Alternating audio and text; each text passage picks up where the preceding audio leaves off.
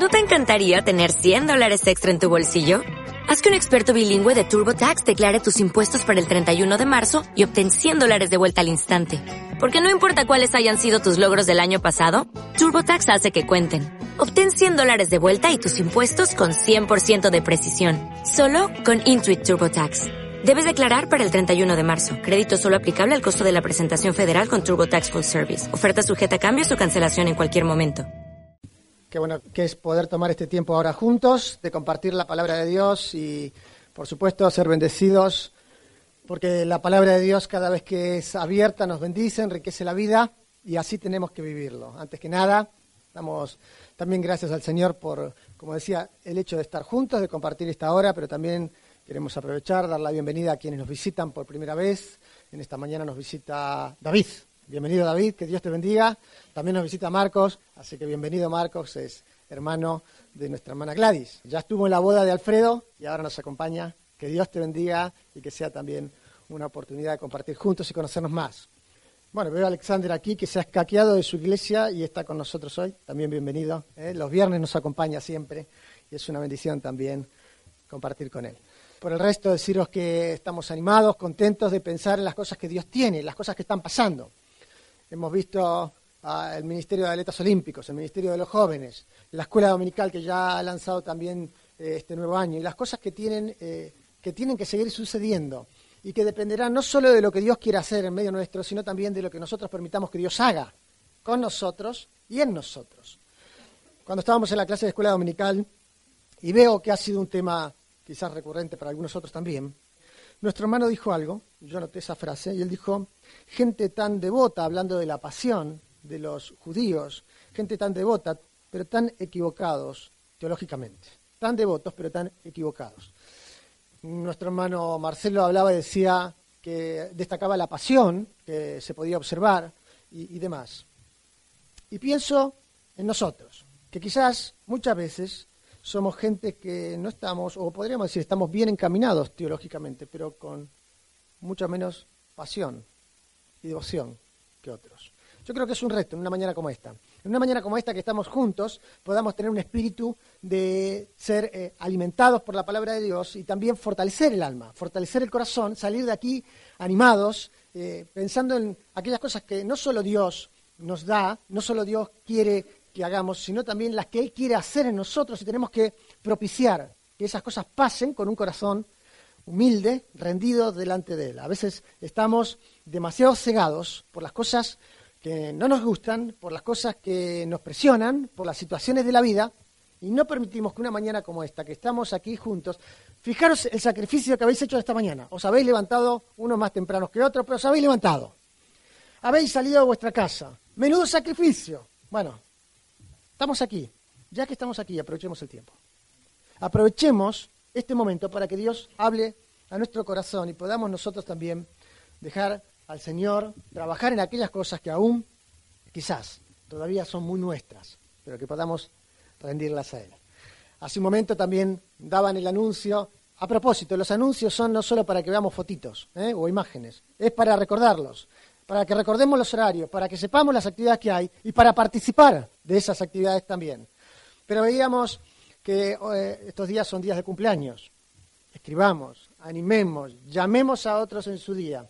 Pero yo quiero también pediros que estemos orando de manera especial por nuestra hermana Mari, por su salud, para que el Señor también la guarde, la bendiga. Oremos por nuestros hermanos también Maritere y José, eh, que están allí al cuidado de, nuestra hermana, que por tantos años y en buena salud nos ha acompañado. Pero el hecho de que no esté eh, con nosotros no significa que debemos eh, olvidarnos de ella en absoluto. Oremos por su salud, oremos por, para que el Señor la guarde y la bendiga en este nuevo año de vida que por supuesto el Señor le da. Solo viene de Él. Así que damos gracias al Señor por ello. Ahora sí abrimos la Biblia, la palabra de Dios. Rápidamente vamos allí y abrimos la palabra del Señor en 2 de Corintios capítulo 5. 2 de Corintios capítulo 5. Bien, leemos la palabra del Señor y antes me permito leer otro versículo y prestar atención que van conectados. El otro versículo está en Romanos capítulo 14, dice así, pero tú, ¿por qué juzgas a tu hermano? O tú también, ¿por qué menosprecias a tu hermano? Porque todos nosotros compareceremos ante el tribunal de Cristo. Una vez más, pero tú, ¿por qué juzgas a tu hermano? O tú también, ¿por qué menosprecias a tu hermano? Porque todos nosotros compareceremos ante el tribunal de Cristo. Segunda de Corintios capítulo 5, versículo 10, porque es necesario que todos nosotros comparezcamos ante el tribunal de Cristo para que cada uno reciba según lo que haya hecho mientras estaba en el cuerpo, sea bueno o sea malo. Vamos a orar. Dios, en esta mañana queremos agradecerte porque podemos estar juntos como pueblo tuyo. Gracias, Señor, por esta mañana donde hemos recibido tu palabra, donde hemos podido también elevar nuestras voces en adoración, en un canto, unido como pueblo tuyo al Dios de toda gracia, al Dios digno de nuestra reverencia y adoración. Señor, queremos rogarte en esta hora también que al abrir tu palabra tú no permitas que haya distracciones en nuestra mente, quizás las preocupaciones de la semana, algún problema personal, alguna dificultad, algo que nos espera por resolver en esta semana que iniciamos. Pero Dios, que por un momento podamos dejar todo eso a un lado, que podamos realmente aparcar todo eso para centrarnos en aquello que tú quieres hablarnos hoy. Por eso te pedimos que ante este tema que vamos a compartir, también tu Espíritu Santo esté iluminando nuestro entendimiento para una mayor y mejor comprensión de las Escrituras. Gracias te damos en el nombre de Jesús. Amén. Pues comenzamos a hablar del Tribunal de Cristo hoy. En un momento eh, voy a reflexionar algo sobre eso para que entendamos que sí es un juicio, pero no debemos confundirlo con algún otro juicio que está por allí. Muchas veces se nos mezclan tantos juicios de esto, del otro, en que van. Así que simplemente voy a dar una breve reseña y finalmente, ya en, el en la última reunión que tengamos, en el último eh, mensaje de esta serie, hablaremos sobre este otro segundo juicio. Pero antes que nada, fijaros que Warren Wilby dice algo que me parece muy interesante. Dice, muchos predican una religión de querer creer, pero que no glorifica a Dios ni edifica el carácter. Cuando nosotros estamos hablando un tema como este, cuando estamos hablando del tribunal de Cristo, no es simplemente un tema de querer creer que algo va a pasar, de querer creer que la eternidad nos espera, de querer creer que un día estaremos delante de Dios. No es el deseo de querer creer, sino lo que nosotros pretendemos en una mañana como esta, cuando abrimos la palabra de Dios, cuando miramos las cosas que van a pasar, cuando solo quiero que os imaginéis por un momento, un día estaremos delante de nuestro Salvador, un día le veremos cara a cara, un día estaremos con Él y será para siempre. ¿Puedes imaginar eso? Nosotros que estamos tan apremiados por lo urgente, por las eh, salidas, por las corridas, por las cosas que tenemos que hacer, será un tiempo donde ya todo será resumido a la eternidad con nuestro Salvador. Pero fijaros, no queremos hablar de una religión de querer creer, no es un tema para a ver si podemos o, o nos apetece creer, sino lo que queremos en esta hora es glorificar a Dios con este tema, pero también, por supuesto, edificar el carácter. Así que de todo este tema queremos tomar algo práctico para nuestra vida, cuando miramos y consideramos las cosas que han de ser después de esta, como decía Juan allí en el libro de Apocalipsis. Hablamos del tribunal de Cristo, tribunal. No voy a preguntar si alguno estuvo delante de un tribunal o un juez alguna vez, porque tampoco me quiero enterar por qué, ¿vale? Pero la verdad es que a veces miramos juicios en la escritura y hay varios juicios, especialmente cuando miramos hacia adelante. Miramos, por ejemplo, y nos suena por allí el juicio del gran trono blanco. No tenemos que confundir este juicio del Tribunal de Cristo con el juicio del Gran Trono Blanco. El juicio del Gran Trono Blanco se ve reflejado allí en Apocalipsis capítulo 20. Y para que entendamos las grandes diferencias que hay, no solo que uno se encuentra en las cartas paulinas, el Tribunal de Cristo, y el otro se encuentra en lo que es la carta de, eh, o la revelación que Juan recibió del Señor Jesús en Apocalipsis, sino para que entendamos un poco más de todo esto, el Tribunal de Cristo es para creyentes el juicio del gran trono blanco es para incrédulos, para no creyentes. El tribunal de Cristo, en el tribunal de Cristo hemos de estar delante de Dios, cada uno de nosotros como creyentes, para dar cuentas de nuestras vidas, de lo que hemos hecho. Y en un momento quiero ir un poco más allá y entender que lo que hemos hecho y lo que hemos hecho mientras estamos en vida trasciende a las puertas de la iglesia, trasciende al día domingo, tiene que ver con todos los órdenes de la vida, cómo nos hemos conducido en este mundo, qué hemos hecho con la palabra de Dios, la instrucción de Dios, qué hemos hecho con esa guía del Espíritu Santo en nuestras vidas, cómo hemos sido como padres, como hijos, cómo hemos sido como vecinos, cómo hemos sido como hombres y mujeres, Así que tenemos que tomar en cuenta que seremos juzgados por todas las cosas. Y en un momento veremos acerca de ello. Así que, pero no es un juicio de salvación. Sin embargo, en el juicio del gran trono blanco, es un juicio tampoco para ver si es salvo o no. Ya es un juicio de condenación. La sentencia ya ha sido escrita. Simplemente se va a leer el veredicto para aquellos que por todos los años, mientras estaban en el cuerpo, no creyeron en Jesús como su Salvador personal.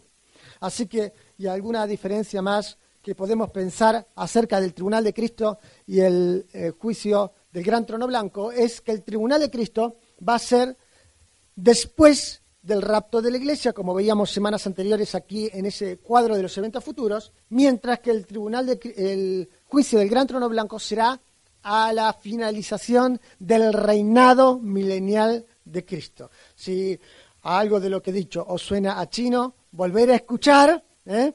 volver a, oír lo que eh, algunos de los mensajes anteriores y prestar atención, mucha atención a lo que viene luego, viene por delante.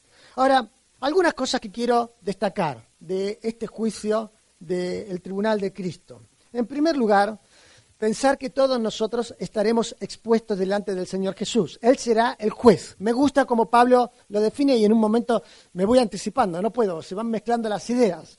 Pero me gusta cuando Pablo habla de su final, el final de la vida, y dice, un momento, pero me espera una corona, en un momento hablaremos de qué corona, que me dará el juez justo. Eso es maravilloso. por una vez estaremos delante de un juez justo, que va a juzgar con imparcialidad, que no verá a ver si yo tengo algún enchufe o tú tienes algún enchufe a ver si somos capaces de, eh, bueno, es que este es este amigo de, como un amigo de una, de un hermano de la iglesia, tiene muchos amigos, hay un hermano que tiene muchos amigos. Yo no sé si los quiero conocer a sus amigos, pero ahí no, ahí no importa quiénes son tus amigos. La realidad es que la eternidad nos pondrá de cara delante del Señor y no, no va a preguntar, a ver, tú eres amigo de, entonces te voy a dejar esta corona porque tú eres, no. Las coronas vendrán en relación a lo que hemos sido y hecho. Pero me gusta, como dice Pablo, me espera ese día que el Señor me la dé, el juez justo. Y eso es lo extraordinario de, este, de esta idea cuando estemos delante del Señor. Ahora, quiero que pensemos rápidamente en ese juez justo. Cuando uno mira las cartas de Apocalipsis, el Señor Jesús se va, se va revelando a las iglesias de Apocalipsis, se va revelando de distintas formas y va expresándose y va diciendo quién es Él. A la iglesia de Tiatira, en Apocalipsis capítulo, creo que es capítulo 2, versículo por ahí 13 o por ahí, cuando le está escribiendo, dice, escribe, eh, eh, eh, hablando acerca del Señor Jesús, el que tiene ojos como llama de fuego y luego dice, y tiene los pies de bronce bruñido. El bronce en la escritura tiene que ver con eh, el juicio. Así que el que va a estar allí es uno con la potestad, la capacidad de juzgar, no de forma arbitraria, como dijimos antes, sino de juzgar justamente. Así que él será, y luego dice que tiene ojos como llama de fuego. Tiene la capacidad de mirar y, como vean, veremos en un momento también, cuando Él mire, quemará todo lo que está allí de obras que hemos hecho y lo que quede será para una retribución para nosotros que luego rendiremos al Señor Jesús, como dice también Apocalipsis capítulo 4. Ahora, todo esto que voy diciendo simplemente es una introducción para que vayamos comprendiendo algunas cosas. En primer lugar, quiero que entendamos algo acerca de este juicio. Este juicio será un juicio de revelación. ¿Por qué digo que será un juicio de revelación? Fijaros que dice, porque es necesario que todos nosotros comparezcamos ante el tribunal de Cristo. Quizás para nosotros una comparecencia tiene que ver con alguien que se presenta allí y habla y quizás puede dar algunos alegatos, pero no. La palabra comparecer tiene que ver con manifestar, revelar o ser revelado. Así que es necesario que todos nosotros eh, seamos revelados delante del Señor. Es necesario que todos nosotros un día estemos delante de Dios y todo lo que hemos hecho sea manifestado delante de Él. Para nosotros en este mundo muchas cosas eh, pretendemos y preferimos que sean escondidas, eh, que nadie se entere, uy, lo que he hecho. Eh, a veces cuando pienso en, situaciones del pasado digo, bueno, que no, no, escuchen mis hijos que yo hice eso en el pasado, porque si no después cómo los corrijo, ¿verdad? sin embargo, en ese momento y delante de Dios, todo será manifestado, todo. No hay nada oculto. Dice la Escritura que no haya de ser manifestado. Ahora piensa por un momento. No solamente van a ser manifestadas las cosas que hemos hecho, las cosas que quizás otros no vieron, que hemos hecho o que hemos dicho, sino también aquellas que hemos pensado, o incluso los motivos por los cuales hemos actuado en alguna, en alguna situación de la vida. Aquello, eh, quizás algún espíritu de, eh, incorrecto que hemos mantenido al hacer algo, cualquier cosa. Ya no hablo solamente del servicio al Señor. Un momento, no lo resumamos toda la iglesia. No pensemos, bueno, es que yo he cantado y no he estado en el espíritu. Recuerdo años atrás, muchos años atrás, estaba en una iglesia. Y cuando llegó a, esa iglesia, un hermano salió a cantar. Y cantó un desastre. ¿Mm? Así que penoso el, momento del hermano y demás. Pero yo me quedé dos semanas en, en ese lugar. Y la semana siguiente el hermano volvió a salir a, salir a cantar. Pero antes de cantar dijo, hermanos, quiero deciros algo. La semana pasada yo no estaba bien, no estaba en el espíritu, la verdad que tengo que confesarlo, pero voy a volver a cantar. Y esa semana volvió a cantar y cantó peor que el anterior. Ya no le preguntamos más nada. Ah. La, verdad es que lo cierto es lo siguiente. Cierto es que no solamente tiene que ver con lo que hago dentro de la iglesia, como canto, con qué espíritu vengo, toco un piano, predico un mensaje, eh, quizás enseño a los niños, ministro a la juventud. No, no, no es solamente lo que hago dentro de la iglesia sino también lo que hago fuera de la iglesia. ¿Cuál es mi actitud cuando me relaciono con la gente fuera de la iglesia? Con mi jefe, con mis compañeros de trabajo, con la gente que está debajo de mí. ¿Cuál es mi actitud? Y a veces tenemos que reconocer que nos quejamos demasiado de las situaciones de la vida y nos olvidamos que Dios está sosteniendo todo lo que está en, nuestra, en nuestro entorno. Porque en definitiva, como dice Pablo, en Él estamos y en Él nos movemos. Así que todo lo que somos, todo lo que hacemos es en Él y es por Él y debería ser para Él. Sería extraordinario pensar que cuando alguien ve lo que hacemos y ve el empeño que ponemos en lo que hacemos, pueda decir, bueno, ¿y por qué te esfuerzas tanto? Si al final el jefe no está, si al final eh, los profesores pasan de ti, si al final eh, nadie lo reconoce, si mira, si nadie te dice qué bien que has hecho, mira, has acomodado la silla de la iglesia y, al final nadie te lo reconoce. Qué importante que nosotros podamos entender que lo hemos hecho para el Señor y saber, y saber que un día estaremos delante de Él y todo será revelado, todo será revelado. Porque da igual si hago las cosas. Pablo decía, un momento, si yo predico de buena gana, ¿qué pasa? Tengo recompensa, pero si no, no predico de buena gana, igual tengo que predicar, pero no tengo recompensa. La misión me fue encomendada. Hay cosas que nosotros debemos hacer, porque es nuestro menester, es nuestra misión. Por otro lado, tendrá recompensa si lo, hemos hecho con un espíritu correcto. Así que recordemos que ese será un lugar de revelación. Todo será revelado, las intenciones del corazón, los pensamientos. Lo que estás pensando en este momento de mí también será revelado. Todo será revelado. ¿Y qué se verá? ¿Qué habrá eh, en ese juicio cuando en definitiva todo esté expuesto? Recuerdo muchos años atrás, eh, cuando yo era un niño íbamos a las campañas evangelísticas, nos llevaban a las campañas. Y antes, yo no sé aquí, pero antes se hacían en carpas. Yo era la carpa evangelística. Íbamos a la carpa evangelística por allí y nos pasaban una película, como ladrón en la noche. Yo no sé si habéis visto esa película, pero yo terminaba pensando que todos iban a ir y que yo me iba a quedar. Y la verdad que el pastor también se quedaba ahí, ¿eh? era tremendo ese pastor, como ladrón en la noche. Pero no es cierto. La realidad es que cuando Cristo venga, nos llevará a todos.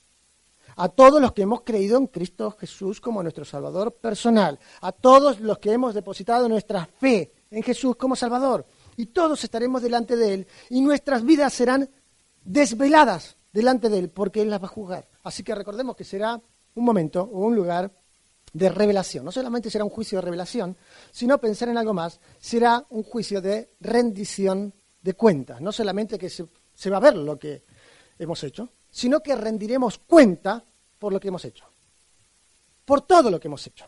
Fijaros que cuando Pablo le escribe a los eh, romanos allí, eh, dice, pero tú, ¿por qué juzgas a tu hermano? O tú, ¿por qué menosprecias a tu hermano? O te olvidas de algo, que todos vamos a ser juzgados en el tribunal de Cristo, que todos vamos a estar delante de Él.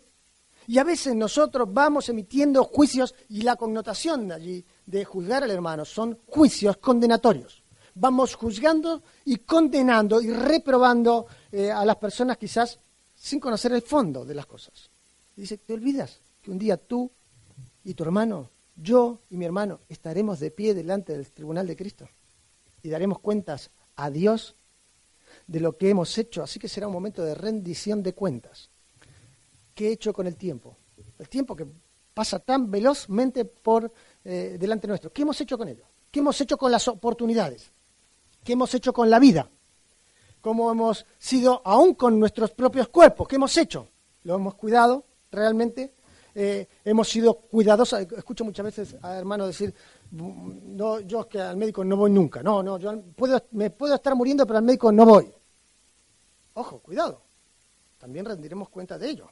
Rendiremos cuenta de lo que hemos hecho con nuestras familias. Rendiremos cuenta con lo que hemos hecho con absolutamente todo, todo de nuestro ser. No solamente lo que hacemos dentro de la iglesia. No solamente si he tenido un buen espíritu para enseñar, predicar, cantar, ministrar con algo, no, no, limpiar, no. Tiene que ver con todo en la vida. A veces perdemos demasiado tiempo. Ayer hablábamos con los jóvenes acerca del tiempo y justamente la exhortación de Pablo a los eh, Efesios, en Efesios capítulo 15, es mirad pues con diligencia como andéis, no como necios, sino como sabios Luego dice aprovechando bien el tiempo. La palabra allí es redimiendo el tiempo, haciendo de ese tiempo algo realmente valioso, aun cuando ese tiempo sea tiempo de ocio. Cuidado, ¿qué significa? Que siempre tengo que estar haciendo algo, que no hay tiempo para la siesta, claro que sí, que no hay tiempo para distracciones, claro que lo hay. Lo que pasa es que no puede ser tu vida una eterna siesta. Ya es hora de despertar, dice Pablo. Es hora de despertar del sueño. No puede ser tu vida o mi vida un eterno tiempo de ocio. Hay que asumir la responsabilidad del momento y saber que un día vamos a rendir cuentas a Dios también de lo que hemos hecho en todos los aspectos. Así que es un momento de rendición de cuentas, es un momento también de revelación. En esto de rendición de cuentas, es interesante como Pablo habla constantemente de distintos aspectos de la escritura. Una de las cosas que Pablo le decía a los romanos allí, hey, cuidado, no pierdas la perspectiva porque vamos a rendir cuenta de cómo nos hemos relacionado también con nuestros compañeros en la iglesia, en, la, en el cuerpo de Cristo. Son consiervos, son compañeros, son colaboradores de Dios, son hermanos. ¿Cómo nos hemos relacionado con ellos? Rendiremos cuenta también de ello. Así que tenemos que tener mucho cuidado de lo que decimos, lo que sentimos, lo que pensamos. Porque después de todo, de eso daremos cuentas. ¿Os acordáis cuando el Señor Jesús dijo incluso que daremos cuenta de cada palabra ociosa? Cada palabra ociosa. ¿Qué hemos dicho? Así que cuidado. Cuidado de cómo hablamos, cómo sentimos, cómo pensamos. Así que no perdamos de vista estas cosas. Rendiremos cuentas al Señor. ¿Cómo ha sido nuestro compañerismo cristiano? Rendiremos cuentas al Señor cómo ha sido nuestra construcción en la obra de Dios. Cuando Pablo está hablando a los Corintios en 1 Corintios capítulo 3, y lo sabemos perfectamente, ese pasaje dice que cada uno de nosotros debe construir sobre un fundamento, porque no hay otro fundamento que se pueda poner. El fundamento es quién? Jesucristo. Dice así que cada uno mire cómo sobre edifica. Y recordar lo que os dije al principio, quien nos va a, jugar, a juzgar tiene ojos como llama de fuego. Dice allí el versículo 10 de 1 Corintios 3.10, dice, conforme a la gracia de Dios, que me ha sido dada, yo como perito arquitecto puse el fundamento y otro edifica encima, pero cada uno mire cómo sobre edifica. Porque nadie puede poner otro fundamento que el que está puesto, el cual es Jesucristo.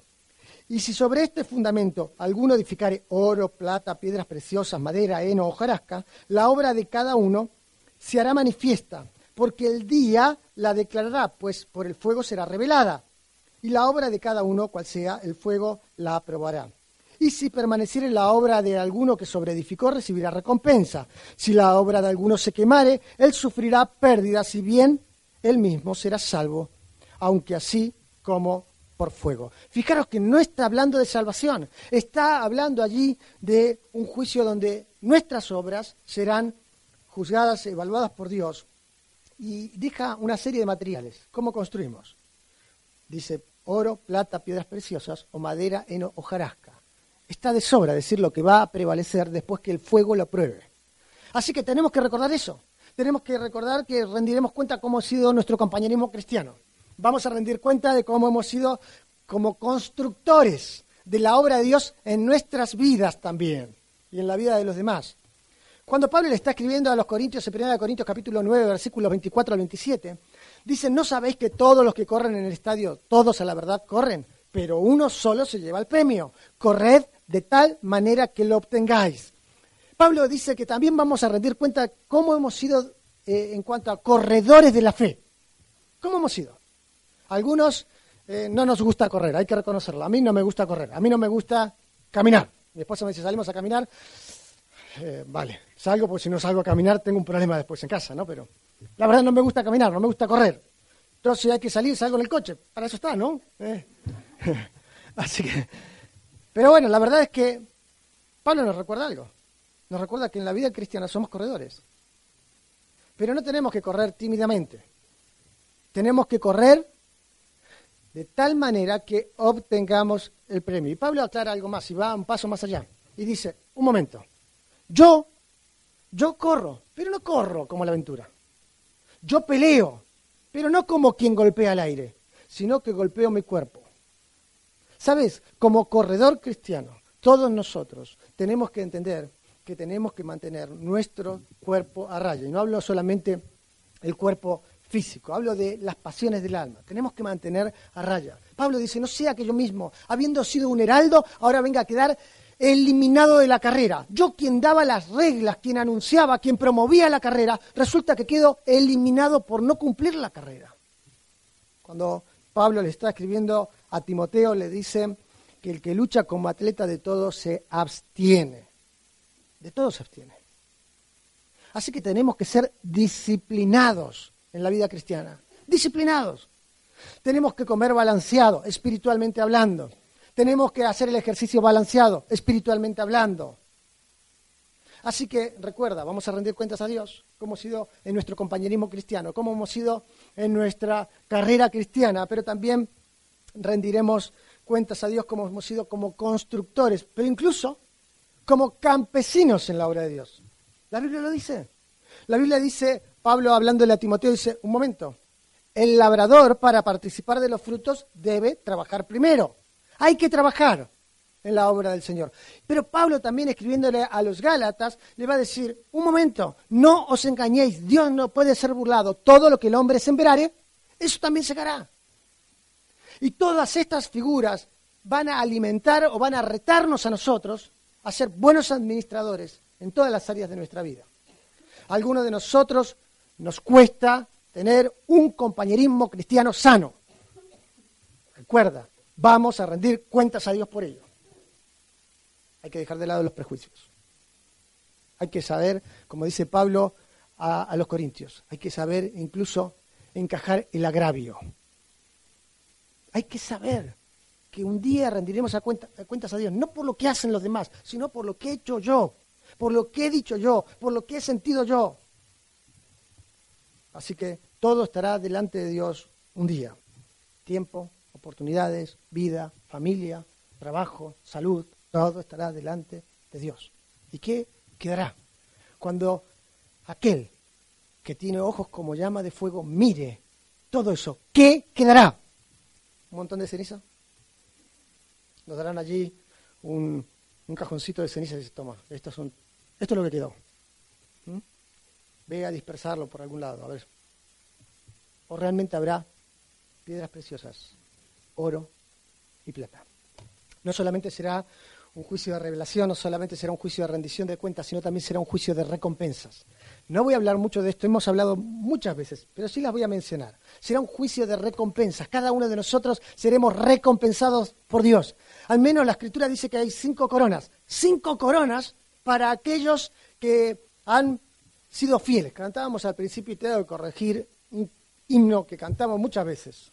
Dice todas las promesas del Señor eh, y en un momento dice que Él las va a cumplir a las personas fieles. No, Él va a cumplir sus promesas a los fieles y para los infieles. Si yo fui infiel, Él va a cumplir sus promesas también, porque Él no puede negarse a sí mismo.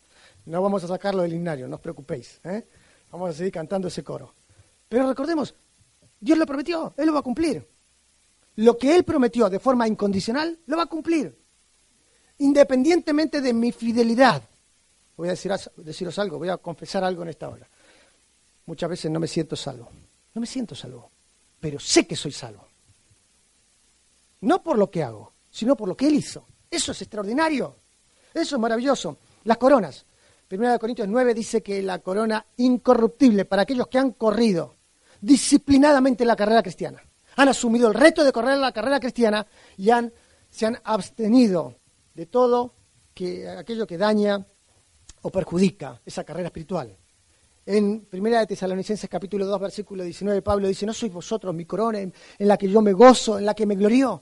La corona de gozo. ¿Para quiénes? Para los ganadores de alma, para aquellas personas que comparten la fe, el Evangelio, la esperanza, la esperanza bienaventurada. Así que tenemos la corona de gozo, la corona incorruptible, la corona de justicia. Pablo dice, yo ya estoy para ser sacrificado, el tiempo de mi partida está cercano, pero por lo demás me está guardada la corona de justicia que el Señor, juez justo, me dará aquel día. Y no solamente a mí, dice Pablo, sino también a todos los que aman su venida. Y la connotación allí es no solo que aman su, venida anhelando que Él venga, sino que se preparan para ello, como Pablo lo hizo. Una corona de justicia. Luego encontramos en Santiago capítulo 1, versículo 12, Bienaventurado el varón que soporta la tentación, porque cuando haya resistido la prueba recibirá la corona de vida. A la iglesia de Esmirna se le promete también la corona de vida. ¿Para quiénes? Para aquellos que perseveraron y asumieron con victoria las dificultades de la vida y enfrentaron las tentaciones y las dificultades, las presiones de la vida con victoria, la corona de vida. Y finalmente, Pedro dice en 1 de Pedro capítulo 5, versículo 4, que el día que el príncipe de los pastores sea revelado, él va a honrar a aquellos que han estado en responsabilidad y en liderazgo con la corona incorruptible de gloria. Es una corona para aquellos que han servido con fidelidad al Señor. Así que pensemos por un momento. Es un lugar, eh, será un juicio donde todo será revelado, todas las intenciones del corazón, lo más íntimo de nuestra vida, los motivos, las motivaciones con las que hemos actuado. Será un juicio de rendición de cuentas, será un juicio de recompensas. ¿Y para qué esas recompensas? Para que andemos allí. Vaya, mira mi corona. ¿eh? Para que veas, tengo cinco, tengo cuatro, tengo dos, te cambio mi corona, venga. No. ¿Para qué son esas coronas?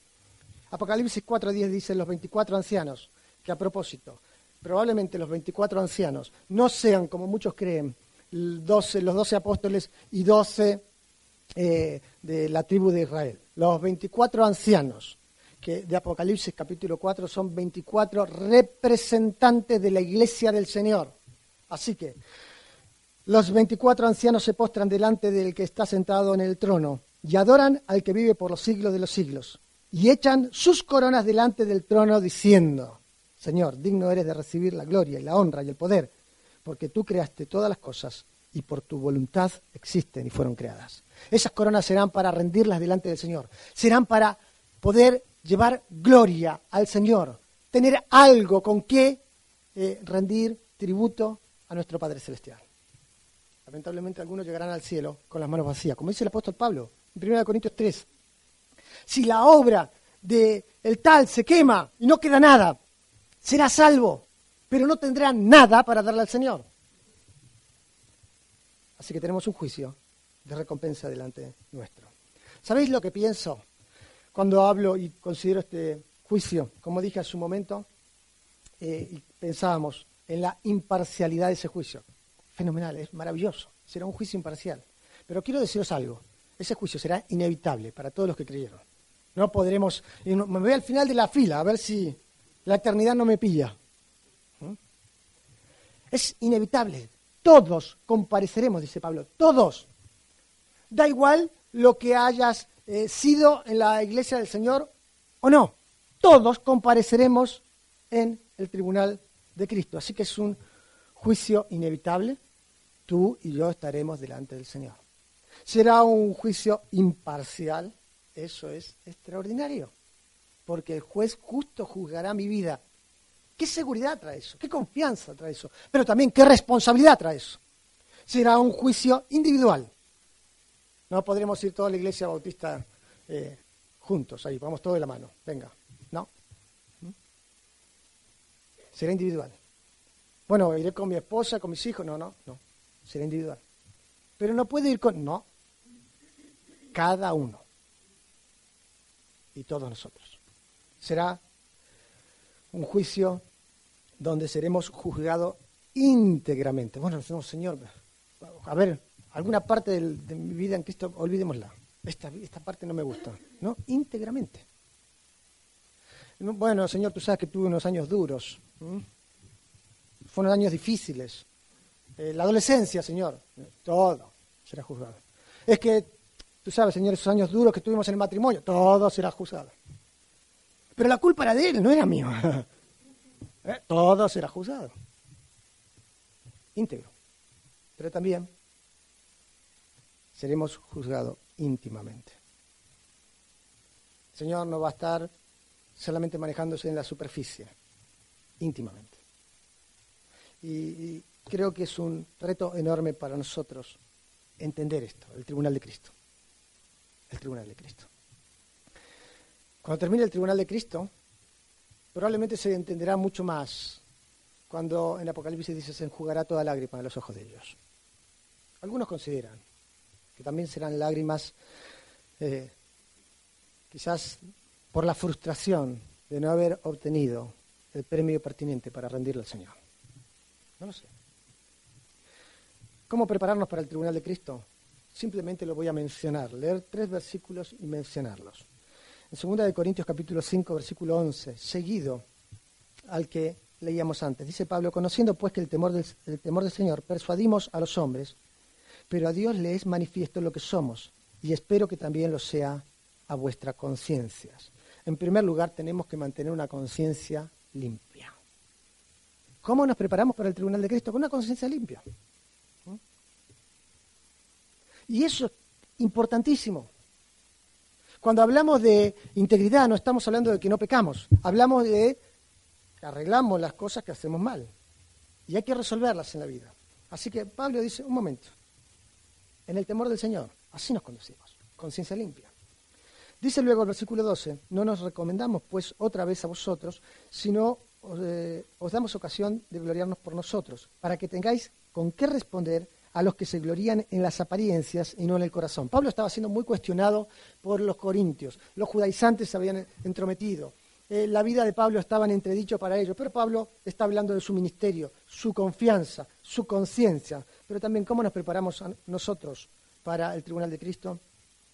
Eh, no dependiendo de la alabanza de los hombres. Pablo decía, ah, mira, si vosotros queréis reconocer nuestro ministerio bien, si no lo queréis reconocer, sabemos que Dios lo ve.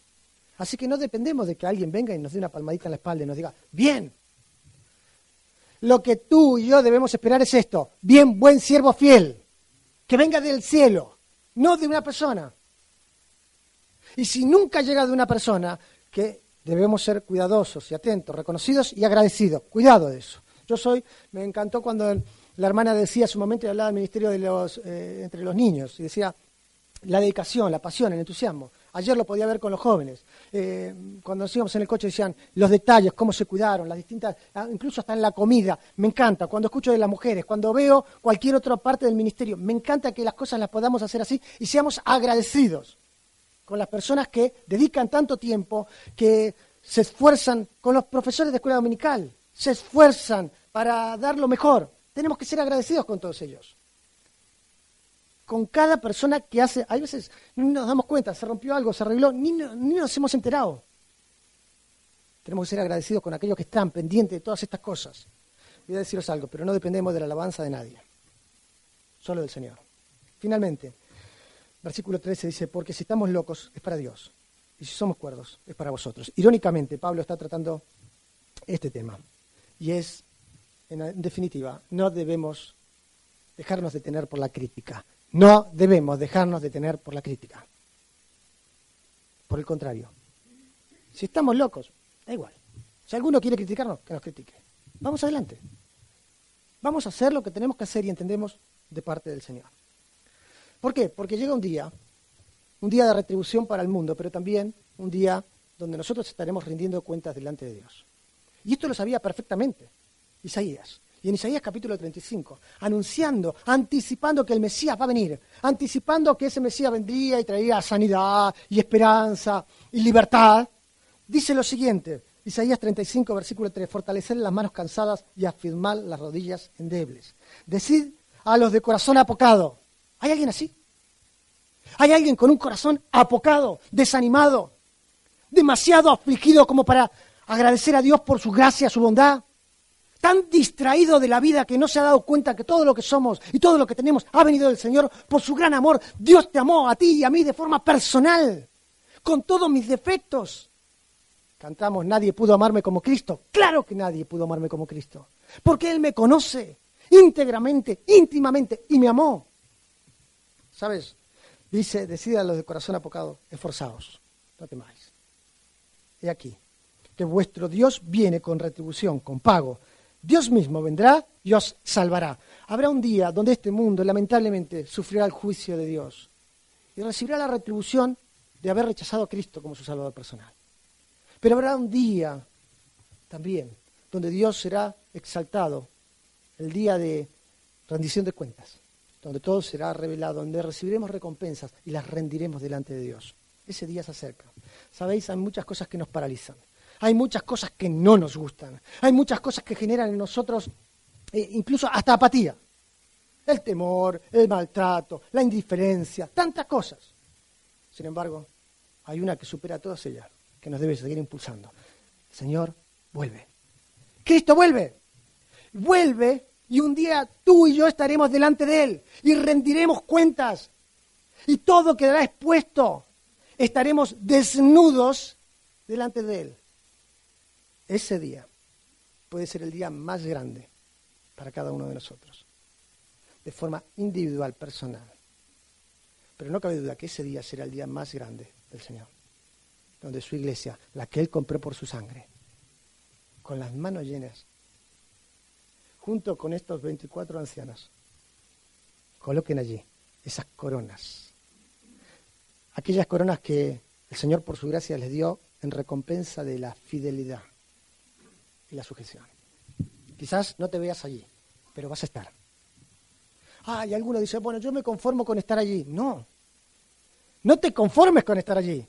Confórmate con tener algo para darle a, los pies del Señor. Ah, pero yo sí, ya estoy más que agradecido. El Señor no quiere eso. El Señor no quiere que te conformes con eso. No quiere que me conforme con eso. Quiere que tengamos las manos llenas de tributos para quien es digno de honra ya no. Yo os animo, os aliento de corazón a considerar esto y a recordarlo, porque la eternidad, nuestra eternidad también, manifestará estas cosas. Vamos a orar. Bendito Padre, estamos tan agradecidos por todo lo que tú haces, por todo lo que tú eres.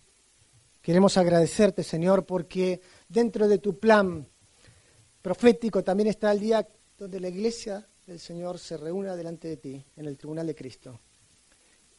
Y allí esté en un momento para rendir tributo, luego que haya recibido recompensa y juzgado también delante, delante de ti, Señor.